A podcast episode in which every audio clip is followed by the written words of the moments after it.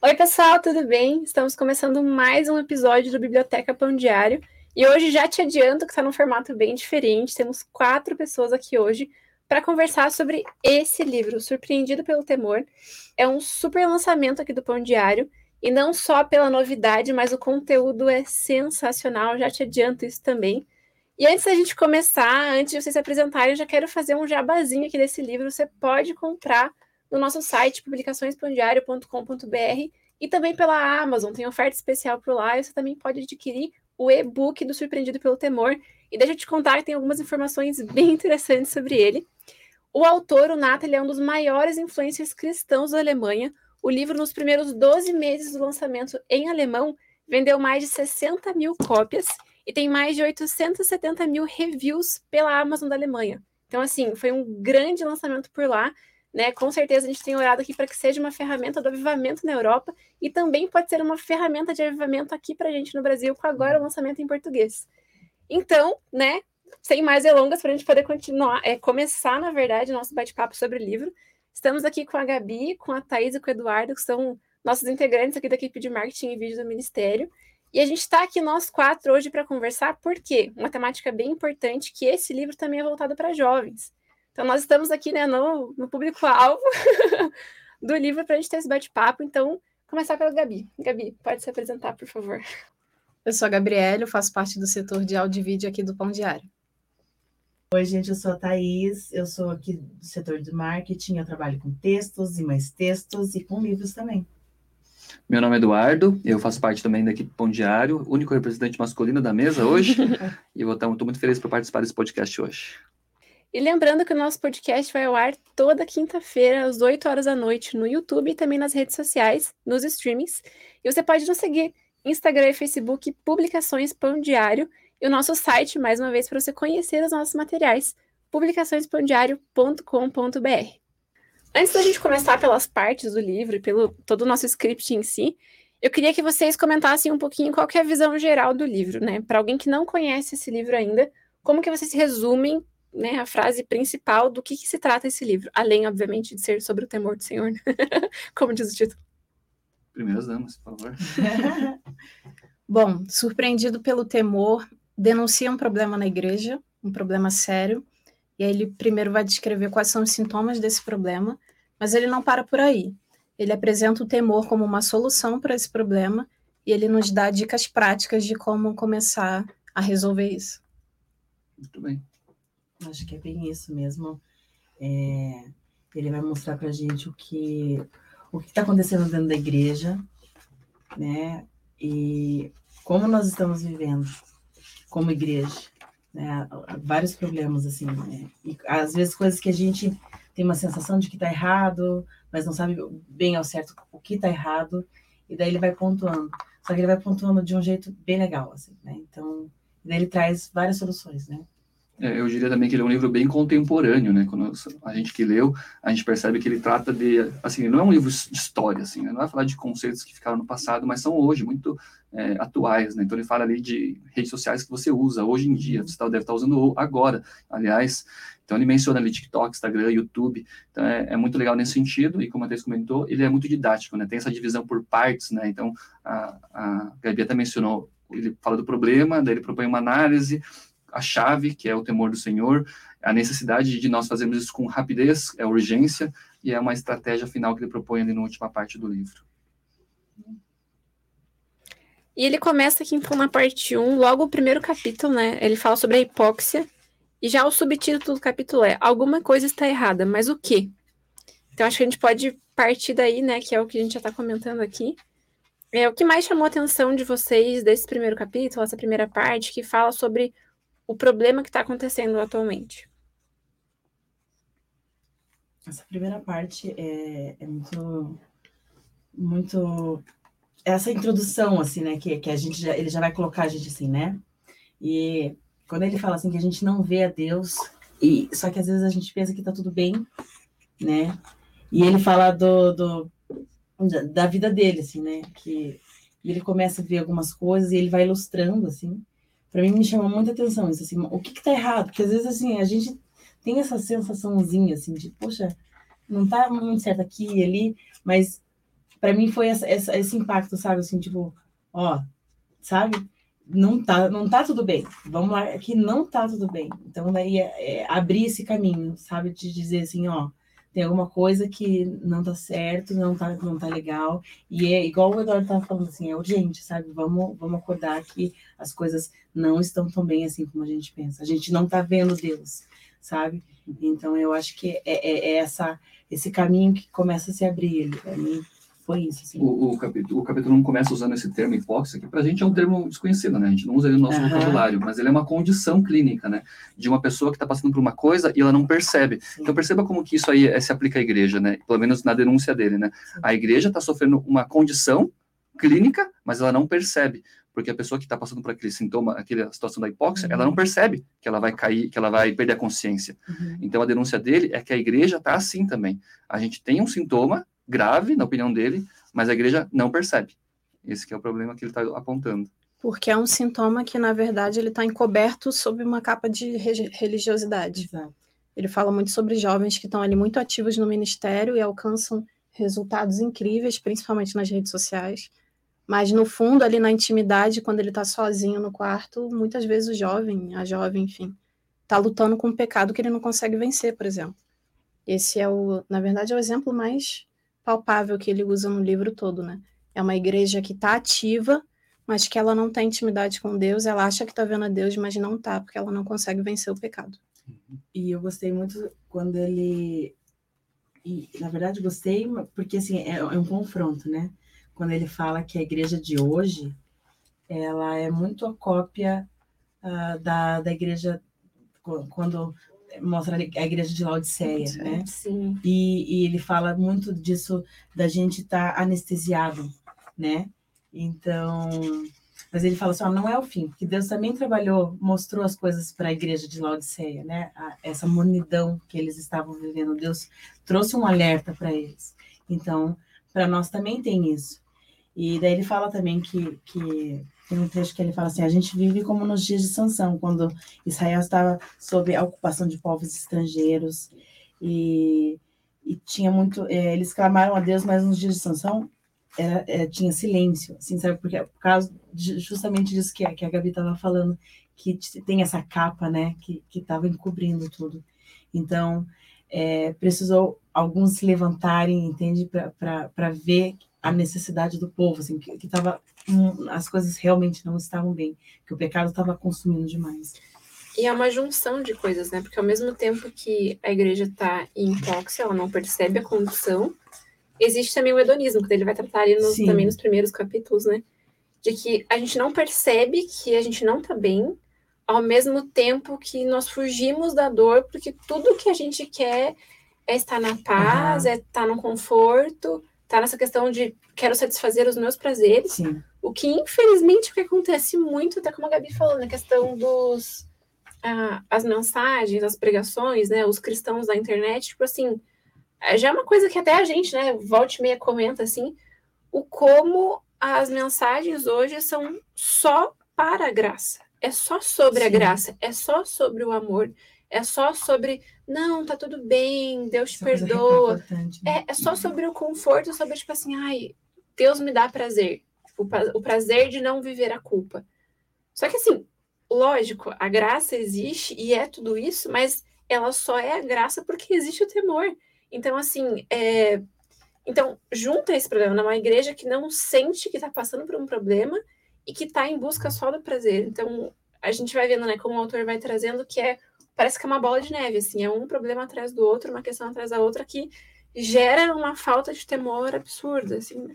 E você mencionou uma palavra que é importante na sequência, né, que é a dor, que existe até o subtítulo, né, por que, que a dor é importante, uhum. e ele menciona aqui mais uma condição clínica, que é, que é, uma, é, uma, é uma condição muito engraçada, né, aquela condição de que a pessoa não sente dor, que se a gente perguntasse aqui para qualquer um de nós, a gente diria, você gosta de sentir dor? Não, a gente não gosta de sentir dor. Mas a dor ela é importante, porque nessa condição das pessoas que elas não sentem dor, uhum. elas estão em constante perigo. Porque imagina uma pessoa que não sente dor e vai lá e pisa num prego. Uhum. Ela não sente a dor do prego, o prego, a, o pé está sangrando, está infeccionando, ela não sente. Então, ele, ele diz que a, a dor ela é importante, ela é relevante para a gente se sentir incomodado e fazer o que ele chama ali de análise dessa dor e a gente poder passar para uma segunda parte, né, que a gente ainda vai discutir. É, no capítulo 2, ele deixa bem claro exatamente onde está esse problema, né? É, o Nata expõe a vida cristã como se ela fosse dividida em três etapas: conversão, santificação e glorificação. E depois que a gente conhece a Cristo, a gente começa um processo de santificação. Só que tem muita gente que aparentemente está nessa fase do processo, mas ela ainda não passou, essas pessoas ainda não passaram pela etapa 1, que é a verdadeira conversão, justamente porque a transformação não fica evidente. Se ela não fica evidente, é sinal de que não passou pela primeira etapa. E para ilustrar isso, ele até usa o girassol ali, né? Que uhum. parece que se comporta como se fossem essas três fases e é bem ilustrativo isso. E o livro ele é bem marcado por essas ilustrações, né? Eu, inclusive, sou uma pessoa que não gosta de marcar, escrever nas minhas bíblias, nos meus livros, mas o livro ele faz isso por você. ele o livro, ele, o livro ele já vem grifado, o livro já vem, já vem com algumas marcações. Chama atenção. Porque é uma coisa que naturalmente as pessoas gostam de fazer e você é convidado a fazer quando você tiver o seu livro aí na sua casa. E ali na etapa 3, até do capítulo 2, que a Gabi falou, tem uma ilustração que ele mostra aqui adoração igual transformação e adoração sem transformação, fingimento. Sim. E acho que essa é uma outra ilustração assim muito clara da hipóxia atual. A hipóxia? Da hipóxia. E acho que isso é uma ilustração muito clara da hipóxia atual, assim, né? Tipo assim, a questão do você viver uma adoração fingida Sim. sem nem perceber, juntando com o hedonismo no sentido de adorar me faz bem. Não é tipo assim, eu tô adorando porque eu quero adorar a Deus. Eu tô adorando porque eu quero ter aquela sensação gostosa de estar adorando Sim. a Deus. E para e passa por puro fingimento, né? E quando a gente não tem, como a Gabi falou, a verdadeira conversão, na minha cabeça eu não vejo como a gente pode adorar de fato, porque a gente não sabe o que, que vai estar tá adorando, quem vai estar tá adorando. Então, quando a gente, entre aspas, né, quando uma pessoa, entre aspas, se converte pelos argumentos de que vai ser bom você se converter, ele fala disso mais pra frente também, né? A, a conversão, a falsa conversão, não tem realmente com essa adoração ser verdadeira a ponto de gerar uma transformação. Ela vai ser só porque tá todo mundo ali na igreja levantando a mão, então eu também vou levantar e vou cantar. Sim. Mas não é um louvor, não vai estar tá adorando a é Deus, é, tá um tipo. Né, como você se, acaba se acomodando. Emocional. Né? Emocional. E uma coisa que eu sinto assim é que a, a gente, a, a, gente precisa fazer essa autoanálise, né? Uhum. Porque por exemplo, assim, eu, eu posso olhar para a Gabi lá na igreja e pensar o que eu quiser dela, mas quem sabe de fato é ela e Deus, né? Então, assim, apesar de, de, do Nata ter feito essa análise, a gente precisa fazer essa autocrítica nós mesmos, né? Porque, assim, eu posso fingir de forma descarada, mas eu posso fingir muito bem, a ponto de ninguém perceber. Uhum. Mas eu estou enganando somente a mim mesmo. Exato. Então, é, o problema vai ser comigo mesmo, né? Obviamente, Deus também está na conta, mas a gente precisa fazer essa autoanálise para não ficar se enganando, né? Por quanto tempo a gente vai ficar se enganando, né? E na superficialidade está tudo bem, né? A gente olha a pessoa lá na igreja, pode estar tá adorando e tal. A igreja não está no, no momento de pecar descaradamente. A princípio está todo mundo fazendo tudo certinho, mas na intimidade aí é que pode estar o grande problema. E esses pecados, que acho que a Gabi até mencionou no começo, eles não são é, não, não, sei se dá para a gente falar de gradação de pecados, mas são coisas graves, né? E na contracapa fala sobre pornografia, membros brigando, millennials, né? Que essa, essa geração deixando as, deixando as igrejas. Então são coisas graves, né? Não é uma coisa que dá para a gente deixar debaixo do tapete ali para sempre, porque uma hora o monstro vai surgir, né? É. E ele fala ali mais para frente também que, bem isso, né? Algumas, alguns, alguns pensam que têm comunhão com Deus, mas vivem na escuridão ele cita aquele versículo de Mateus 27, 22 e 23, que dizem, ai, ah, Senhor, Senhor, por ti expulsamos demônios, e daí uhum. Deus diz que não os conhece. E ele fala, então, como a gente pode identificar o que é real, o que não é, né? Se nós estamos servindo, enfim, nós conhecemos a Deus de fato. E ele fala, né? Você já sabe a resposta, comparando o ideal, o alvo, com os fatos, com a realidade. Ou seja, a gente tem que olhar para nós pensar, tá, o ideal bíblico é isso aqui. Eu estou vivendo isso? Só que para a gente conseguir fazer, a gente tem que sair da hipóxia. O que daí também é um. É, é difícil. Esse despertar, né? Que, que, exige bastante de nós, mas assim, que é óbvio que sozinhos a gente não consegue, mas é buscar em Deus, né? E daí, assim. E buscar o que em Deus? É. Justamente o temor. Exato, o temor. Que ele é. Uh, o princípio da sabedoria e tal, e assim, é em Jesus, e, e é igual quando você estava falando de dor e tal, e é, é, a gente precisa ser confrontado, a gente precisa dessa, dessa para entender que eu sozinha não consigo me, me, afastar do pecado, me afastar das coisas que me impedem de estar na presença de Deus. Então a dor ela é importante até nesse momento para eu saber que eu preciso de Deus. Sim. Né? E a gente tocou ali brevemente no temor, a gente ainda vai falar mais sobre isso nas partes seguintes, uhum. mas é, existem muitas referências bíblicas de pessoas que, que tiveram esse, manifestaram esse temor, esse medo, né? Uhum. Fala ali sobre Adão, Jacó, Moisés, Jó, Pedro, Sim. Tiago, João. Então, você perceba que esse livro aqui, ele é, é eu lembro que a gente estava conversando com a Dana até hoje de manhã, ele, ele, é recheado de referências bíblicas. Você pode ter certeza que você vai estar com um material rico nesse sentido também, né? Porque o Nato ele fez uma pesquisa bíblica abrangente para poder chegar nesses resultados aqui também. E antes da gente avançar, eu gostaria de comentar um ponto, é que a gente tem uma preocupação é, individual, se a gente realmente está vivendo essa transformação em Deus, se a gente realmente foi convertido, mas a gente também tem que ter uma preocupação pelos outros, porque o, o ID é um mandamento para todo cristão. E se a gente não faz essa autoanálise, não chega à conclusão de que algo precisa mudar, que dirá alcançar outras vidas com o nosso testemunho. Não, não vai alcançar ninguém. A gente pode até alcançar muitas pessoas no sentido de nos comunicar com elas, mas isso não vai gerar transformação. A gente não vai estar tá sendo usado para salvar outras vidas. Então, o problema não para em nós, é muito maior. E finalizando aqui a parte 1, né, lembrando que esse, esse livro é dividido em cinco partes. A parte 1 é identificando o problema, o problema de que nós não vemos a Deus. Tem um terceiro capítulo, que é uma pergunta que eu acho que é capciosa. Por que os millennials não ficam na igreja? Alguém se arrisca a definir millennials aí pra gente? a Ana sabe bem esse assunto. É, é, eu...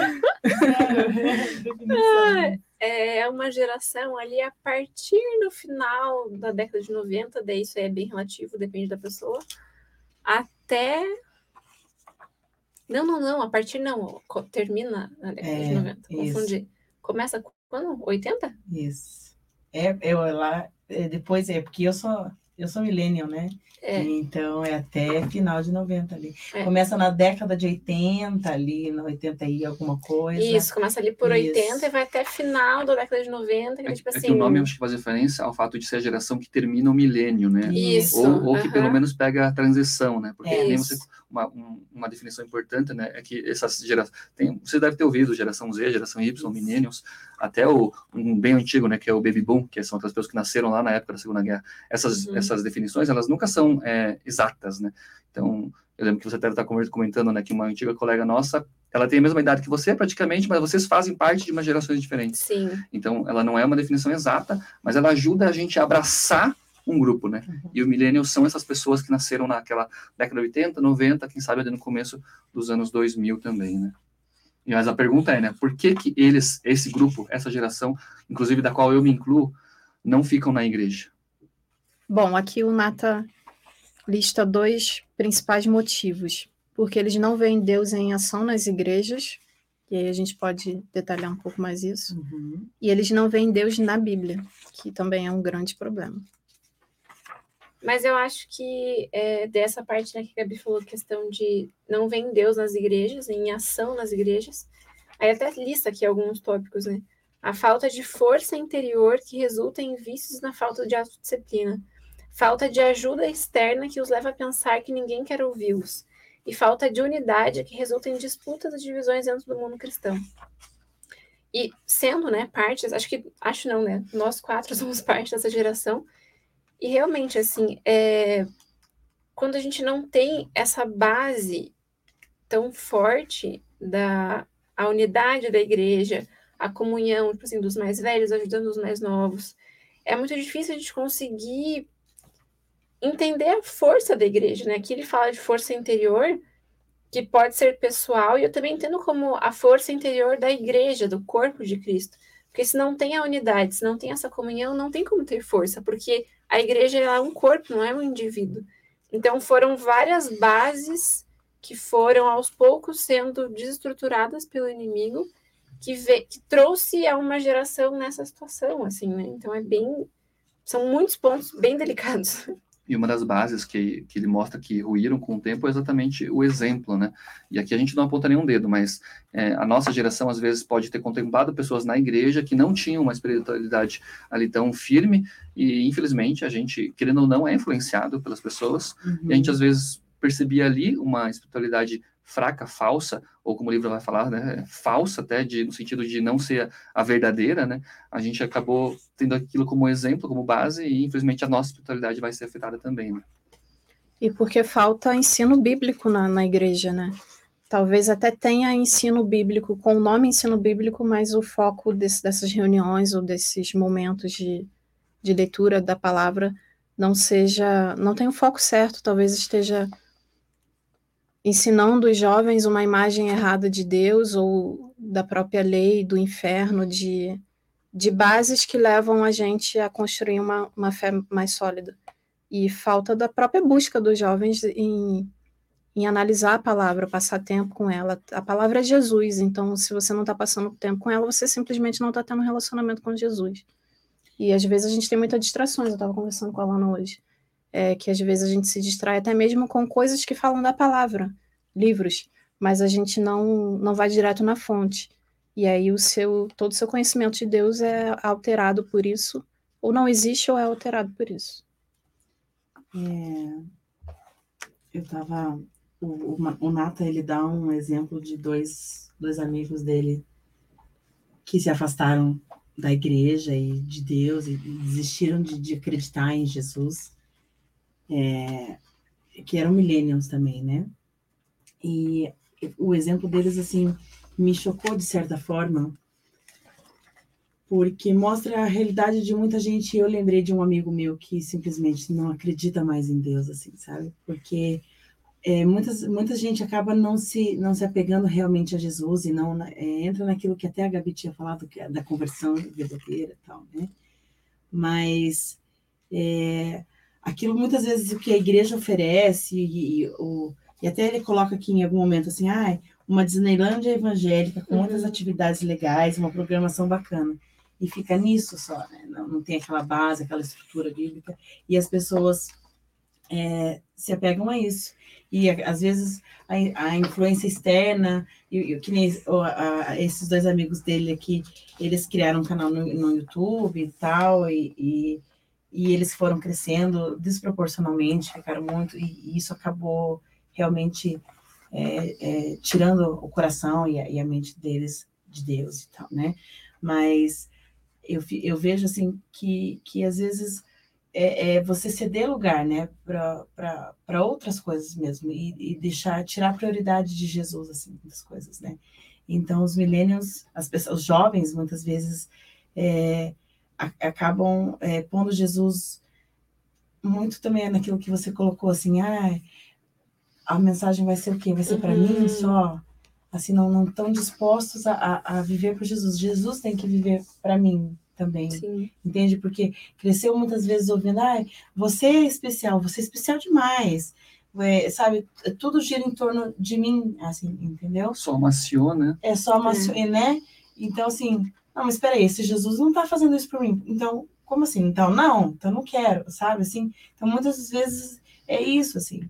O evangelho vai ficando de lado, ah, não, não tá servindo para mim, não, não, não, então não quero mais, eu, eu vou encontrar outra coisa que me satisfaça também. Ele também cita o outro extremo, né? Porque um desses dois, que agora não lembro qual deles em específico. É o Rhett. Rhett, que ele era bem intelectual, né? Ele estudava muito, assim, ele tinha muito conhecimento teológico, enfim. Ele até comenta aqui que ele tinha diversas vezes discussões assim longas para convencer as pessoas da que Deus existia, enfim, não sei o quê. E no fim, mesmo com todo esse conhecimento, ele simplesmente desistiu. E daí ele fala, né, do conhecimento, a diferença entre os conhecimentos. E tem o conhecimento, né, é, esse intelectual, enfim, e o conhecer a Deus intimamente. Então entra até nisso que a Gabi falou das distrações. Porque é uma benção a gente ler livros cristãos e aprender com eles. Com certeza, é um recurso sensacional que Deus tem pra gente. Mas se a gente focar só no conhecimento técnico, só na parte intelectual da coisa, não voltar para a Bíblia, como a Gabi falou, não voltar para a fonte que é Cristo, né, para a palavra de Deus, vai ficar só um conhecimento Cognitivo. cognitivo sem ter nada prático e de intimidade com Deus mesmo. Um desses amigos do, do Nato, ele até fala, né? Sem dúvida, éramos legalistas e quando a gente ouve essa palavra, é difícil a gente não lembrar dos fariseus, mestres da lei, Exato. que da época de Cristo, né? Então, é, a gente, que, que nem a Ana comentou, né? São dois extremos, a gente precisa fugir dos dois, né? É aquela pessoa que quer se escudar através de uma vida que por si só ela quer tentar se justificar, né? Lembrando Sim. que a salvação é somente pela fé. Então, ele tentou fazer o, o, o que o fariseu fazia, né? Ele se, é, se escondia atrás de uma carcaça, né, de retidão, e não é o que a gente tem que fazer. Na verdade, é a gente se despir e se mostrar totalmente para Jesus e fazer isso que o Lano comentou, né? Conhecer, ter intimidade, se relacionar com Jesus de forma verdadeira. E daí já. Bom que tá fluindo super bem, né, gente? A gente já entrou na parte 2, Sim. que é essa questão do conhecimento. É, a Lana até mencionou, né, o, e a- essa parte 2 ela fala exatamente sobre esse- essa questão de conhecer, é, e a- ele faz uma, um- uma, pergunta, uma pergunta provocativa, né, é, conhecimento é poder, mas a falta de conhecimento é o quê? É, e aqui a resposta, ela é quase, é, como que a gente fala que a, gente, a resposta ela está na própria pergunta? Ela é... Pergunta retórica. Isso, É retórica. isso. Porque se conhecimento é poder, a falta de conhecimento é a fraqueza, e nesse caso é a fraqueza espiritual, né? E ele menciona um versículo que é emblemático nesse assunto, Isaías 5,13. Meu povo será levado cativo por falta de entendimento. E quando ele falava sobre entendimento, sabe qual era o versículo que eu acho que ele mencionar? Se não me engano, está em Provérbios, né? Acho que fala assim, não, não, acho que não é Provérbios, mas enfim, está no Antigo Testamento, que meu povo per- é, perece pela falta de conhecimento. Sim. É algo assim. Mas aqui ele fala sobre uma outra condição, né? De que o povo é levado cativo, ou seja, sofre por conta da falta de entendimento ou conhecimento a Deus. E aqui eu já queria aproveitar para fazer é, um, um, uma propaganda do que o, o, o livro faz muito bem, né? Ele é, aborda essa questão é, teológica muito profunda, ele traz essa parte do conhecimento, porque a gente entende a palavra conhecimento, a gente sabe o que é a palavra conhecimento, mas no, no, nos idiomas bíblicos, né, que é o hebraico, o aramaico e o grego, ele mostra que existe ali uma distinção. Eu estou já um pouco mais para a parte ali da frente, que explica que o pensamento grego ele tem uma definição do que é conhecimento, que na verdade é a nossa definição de conhecimento. Conhecimento é entender, é compreender alguma coisa. Quando na verdade no pensamento hebraico que é o, o, o, idioma no qual o livro de Isaías foi escrito, o conhecer já é algo mais experimental, né? É algo que a gente, você só conhece a partir do momento que você se relaciona e não a partir do momento que você entende algo. Então, o Nata ele é, ele obtém sucesso ao fazer resgatar né, esse conhecimento um pouco mais aprofundado do, das, das, dos, das línguas bíblicas. Né? E denota também intimidade, né? Tanto que a Bíblia usa a palavra conhecer, inclusive para relações sexuais. Uhum. Então, conhecer é, é, muito mais profundo do que o, o sentido que a gente traz para o nosso É, dia a dia. Ele até diferencia, né? Que ele fala é, o conhecimento na, na, do grego e Gnose. o hebraico. É. né? E engraçado que ele, ele fala sobre essa questão de conhecimento verdadeiro, conhecimento falso, né? Essa questão de fake news, que já lá desde a da, da, época, da época da Bíblia já era bem. É, é, Já já acontecia. acontecia e Paulo já, já tentava é, rebater, refutar. Então é uma coisa Ele que... até dá um exemplo bem bobo, assim, mas que é uma ilustração que funciona da pessoa que quer aprender a tocar violão. A pessoa pode comprar um violão, pode estudar as mais diversas aulas online, pode ter palheta, pode ter livros com as, as cifras, pode ter de tudo, mas só vai, de fato, saber tocar violão quando tiver a prática ali e muita dedicação. É, no- Então, o conhecimento de Deus é a mesma coisa. Nesse caso do violão, a gente podia dizer, né? A pessoa, ela conhece o violão, mas ela não conhece o violão, porque ela conhece do ponto de vista grego, mas ela não conhece do ponto de vista hebraico, porque ela não experimentou, ela não É, teve intimidade ótimo, com o violão. Né? é Ela conhece, mas ela não conhece. E fazendo um adendo aqui, essa questão do conhecer através da palavra, que a Lana citou, é importante também falar sobre a oração, né? Porque você pode ler a palavra e entender quem é Jesus, mas você precisa ter um diálogo com ele. E aí ele vai começar a te revelar o que está por trás daquele texto que às vezes você está conhecendo no sentido cognitivo, mas ainda não Uhum. conseguiu alcançar um, um sentido espiritual. E isso, a oração traz experiência prática, que é o que leva ao conhecimento verdadeiro. Então, essas duas disciplinas são fundamentais para a gente alcançar esse conhecimento verdadeiro, que ele chama de epignose, conhecimento exper- experiencial. Então, são esses dois pontos, palavra e oração. E já pulando para o próximo capítulo, que é o tema é por que inconscientemente evitamos a Deus? E é justamente esse o ponto. Se a gente não conhece Deus verdadeiramente, a gente não tem intimidade com Deus, a gente só ouve falar, e de, nesse ouvir falar, ele é um. Até como ele fala aqui no livro mais pra frente, ele é um velhinho sentado no trono no céu, é, né? Uhum. Tipo, enfim, N definições que existem de Deus por aí. Se a gente só conhece por esse lado, a gente vai evitar, porque a gente não entende a preciosidade que é ter a intimidade com Deus.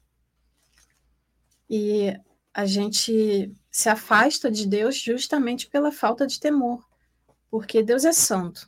Ele não pode ter contato com algo que não seja santo porque vai contra a natureza dele.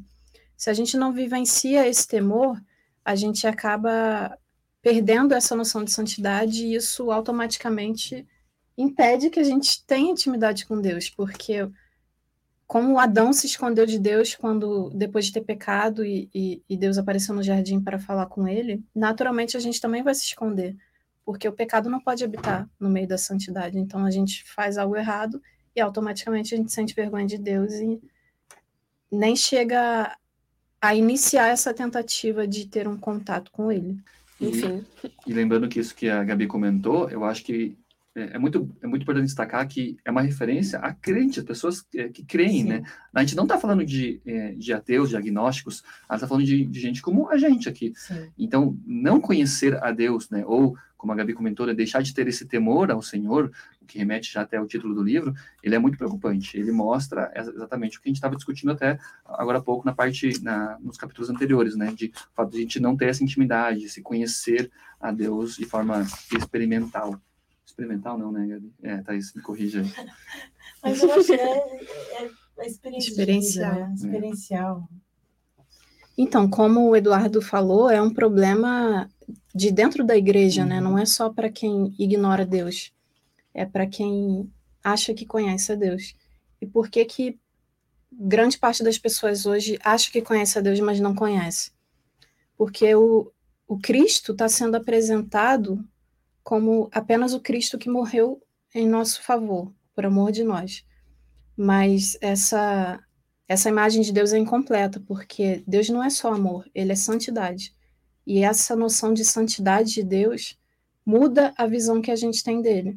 Só que essa visão está se perdendo, a gente só está olhando para a hipergraça, como a Alana comentou, e a gente está esquecendo desse da santidade e do poder de Deus eu queria mencionar um texto de 2 Tessalonicenses, é, capítulo 1. Paulo está ali falando para a igreja sobre a, vinda, a segunda vinda de Cristo, ele menciona o anticristo. E fala que Jesus vai destruir o anticristo com o sopro da boca dele. Só nessa, nessa passagem a gente pode ter a dimensão do poder que, que Deus tem. E não tem como a gente se relacionar de uma forma bonitinha com um Deus que é tão poderoso. Só isso já, denota, já denota que tem alguma coisa errada. Não dá para a gente simplesmente aceitar o amor e esquecer que a gente está se relacionando com um Deus que tem todo o poder. E como tem todo o poder e ele é santo, não dá para a gente achar que está tudo bem viver uma vida de qualquer jeito e se relacionar com ele ao mesmo tempo. Então, é essa visão que a gente precisa resgatar é, esse lado esse lado de santidade do poder de Deus tem a graça também, mas esse outro lado é, é, é, tão importante quanto. E daqui ele fala sobre a relutância de sair da zona de conforto, que a gente consegue aplicar essa zona de conforto a essa falsa graça, né? E ele cita Salmos 2,11 que diz: Servi ao Senhor com temor e alegrai-vos nele com tremor. Aí, assim como a Gabi falou, não tem como viver isso aqui numa zona de conforto. Porque a zona de conforto é a questão do hedonismo, da hipóxia, a pessoa que não quer saber o que está uhum. acontecendo e quer ficar ali só no seu prazer.